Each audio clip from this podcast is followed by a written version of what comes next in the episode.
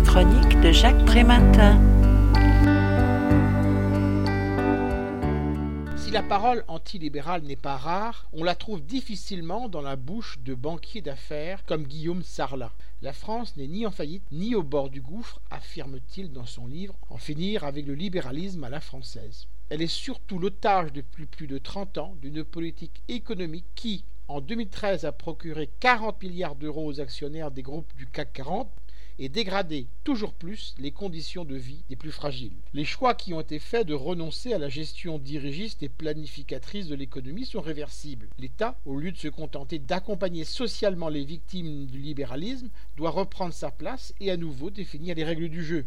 Il y a des alternatives à la soumission à la libre concurrence, à la libéralisation des mouvements des capitaux et des activités de financement, ainsi qu'à la déréglementation du secteur bancaire et des marchés financiers. Ce pourrait être, par exemple, l'instauration d'une dette perpétuelle, jamais remboursée mais financée par la Banque centrale et non par les marchés financiers, l'exonération fiscale des investissements à long terme, encourageant l'économie à court terme qui favorise l'externalisation, la délocalisation et les réductions d'effectifs, et la séparation des banques de détail et des banques d'affaires, interdisant ainsi l'utilisation des dépôts des clients pour spéculer.